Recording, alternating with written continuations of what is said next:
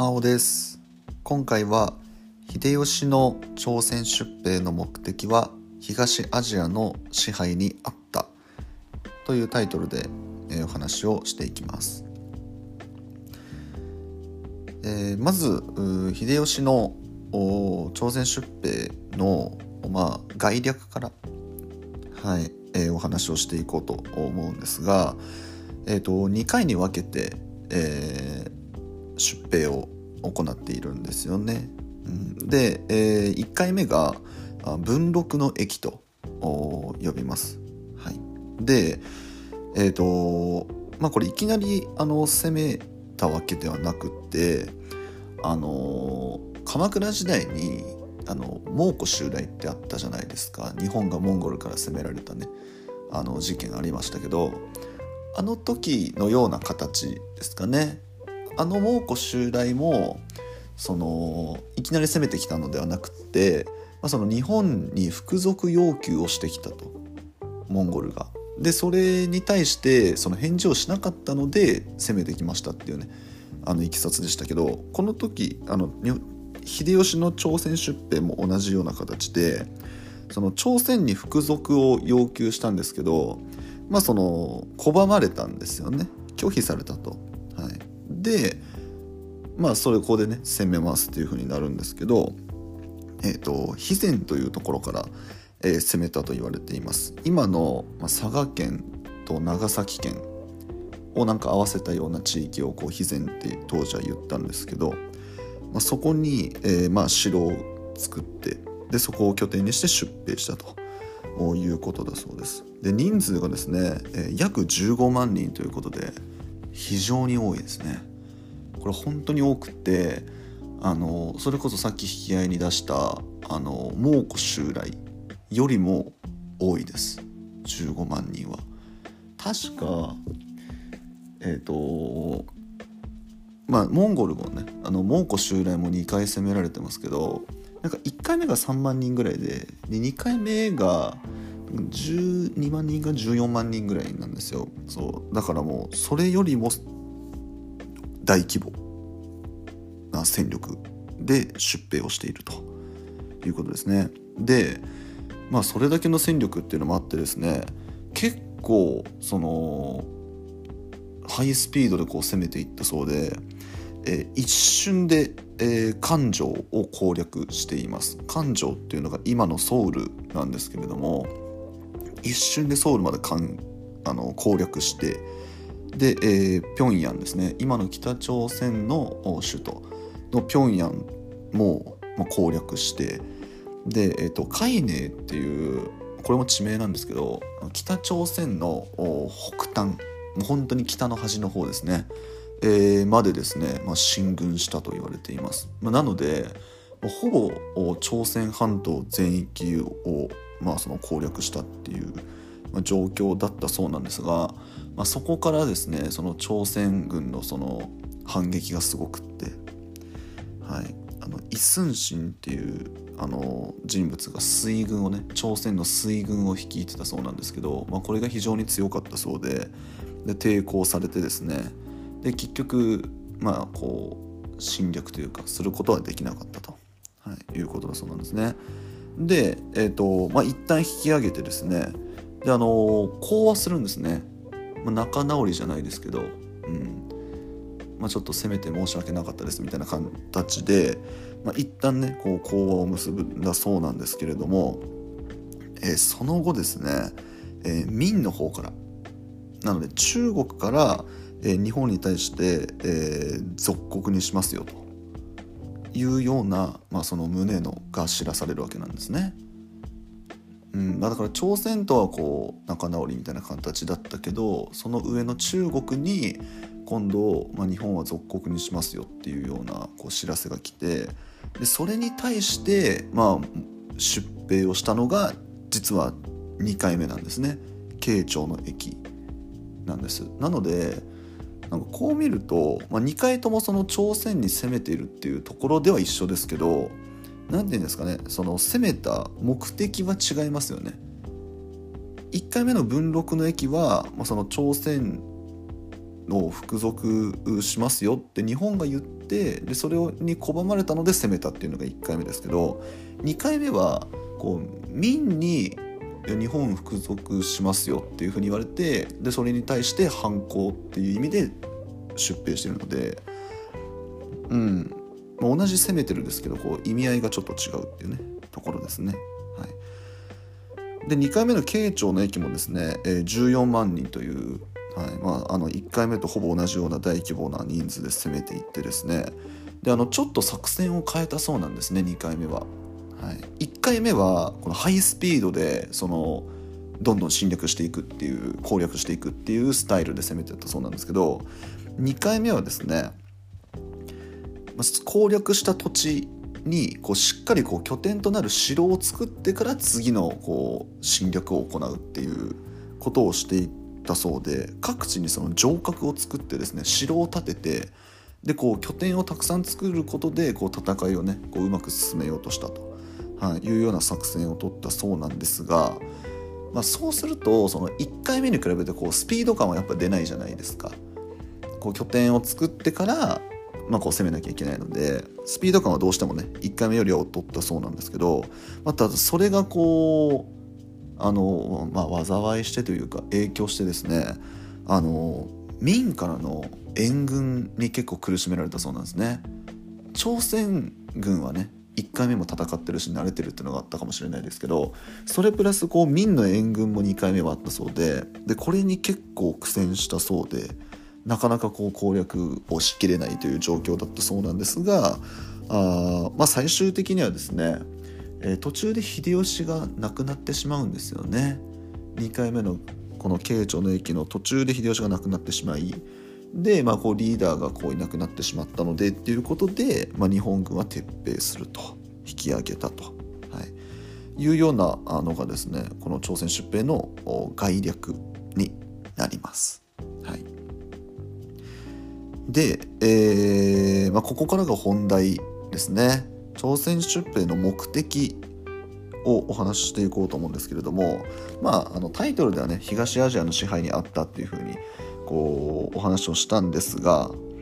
まああのあくまでねいろんなこう説がある中でまあね一つのその説としてお話をしていきます東アジアの支配にあったっていうねお話をしていこうと思うんですけれどもまあその中の一環として、まあ、まず考えられるこう選択肢というか、うん、が、まあ、新たな領土獲得のためっていうのがまあ一つね目的だったんじゃないかなと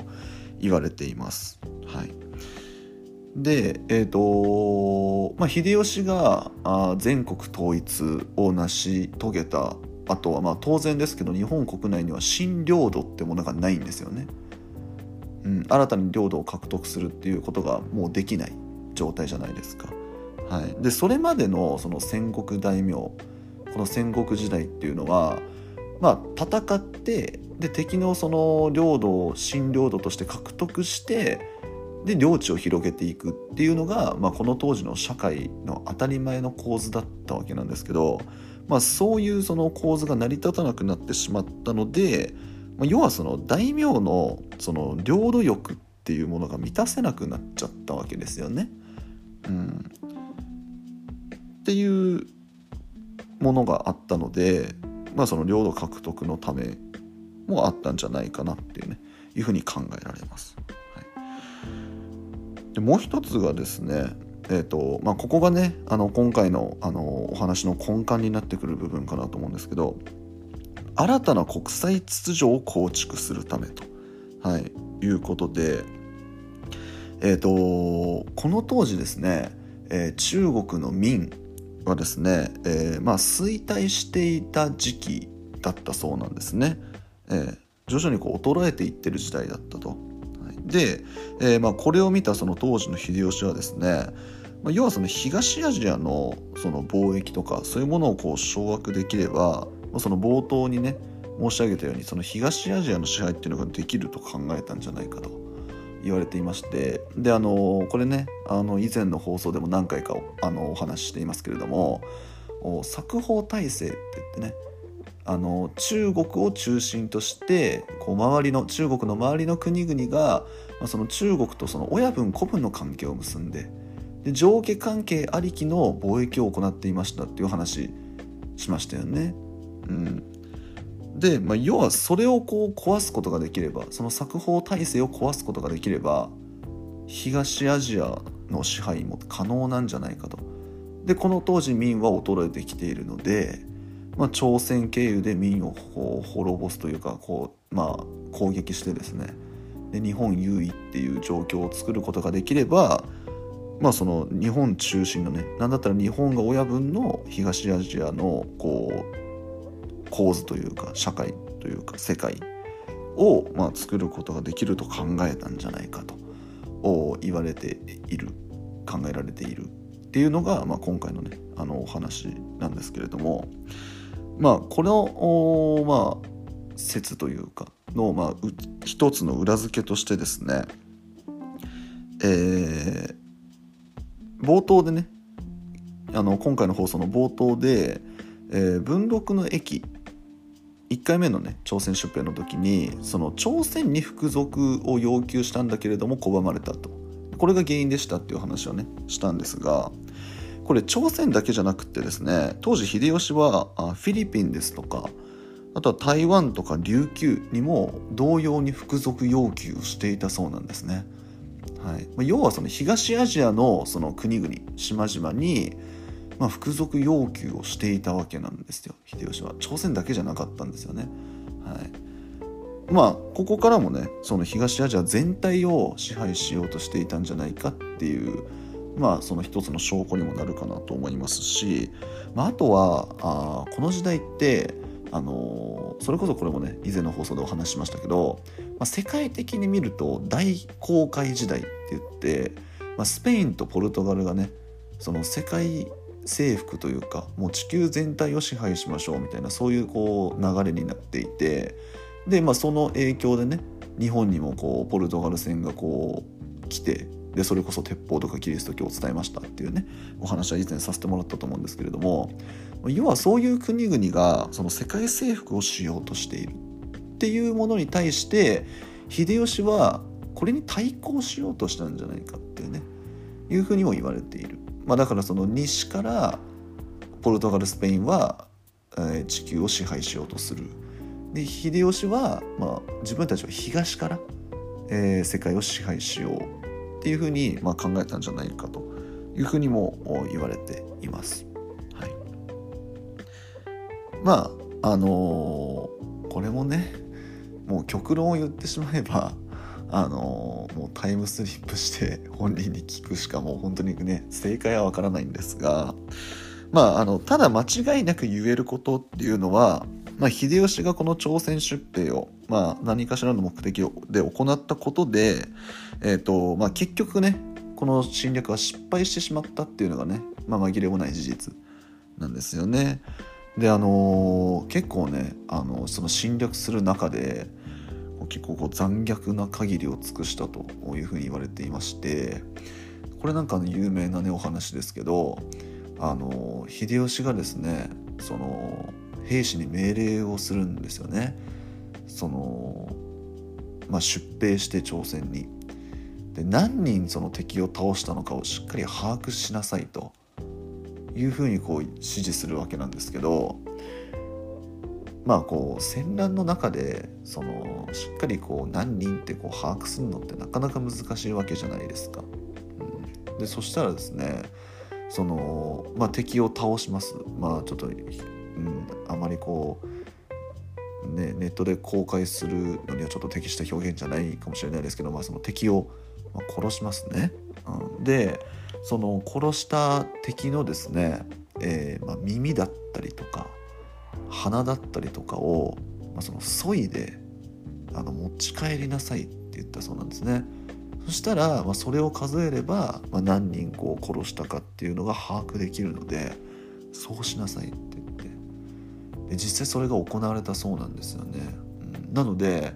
えっ、ー、とちょっと場所を忘れちゃったんですけどあの花塚っていうのがあってその花塚っていうのはこの当時ねその秀吉が行った朝鮮出兵の時にその耳とか鼻をこうそがれた人たちのそのそがれた部分がこう埋められててみたいな、うん、っていうのもねこう今も残っているそうで、はい、なかなかねあのー、なんかひどい話だなとは思うんですけれども。っていうのがあってですねあの今でもその朝鮮の人々にですねあの日本人のその歴史上の人物の中でその嫌いな人物は誰ですかっていうとですねあのこの豊臣秀吉がもう圧倒的ナンバーワンだそうですね。えー、まあそれはそうですね。自分たちのねもし同じことされたらねそれは嫌いになりますもんねっていう、ね、ことなんですけど、はい、ちなみに2位はですね伊藤博文だそうですね。伊藤博文はねあのこの間あのリクエスト編のねあの政党政治のあの放送でもお話ししましたけれどもあの伊藤博文ですね。あの朝鮮をねあの併合した時のあの初代のねあの朝鮮のこうトップ朝鮮支配のトップの人なので、まあ、朝鮮の人たちからしたら、まあ、それはね、まあ、嫌いですね。はい、ということだそうなんですけどまあ伊藤博文と比べても圧倒的トップだそうですね秀吉は。うん、でその理由はやっぱりねその鼻とか耳とかそんなことをそぐことまでするんだろうかっていうね、はい、というところから来ているヘイトだそうです。はいまあ、っていうのもあってですねあのー、まあこの侵略朝鮮出兵、まあ、これ失敗したことで、まあ、こう日本にとってはね結構大きなマイナスがあってえーとまあ、まずはね、えー、豊臣政権これの寿命を早めたというふうに言われています。まああの全国統一してね日本統一しておとなしくこう日本のねその中での政治をしっかりやっていればもっと長期政権をね築けたでしょうし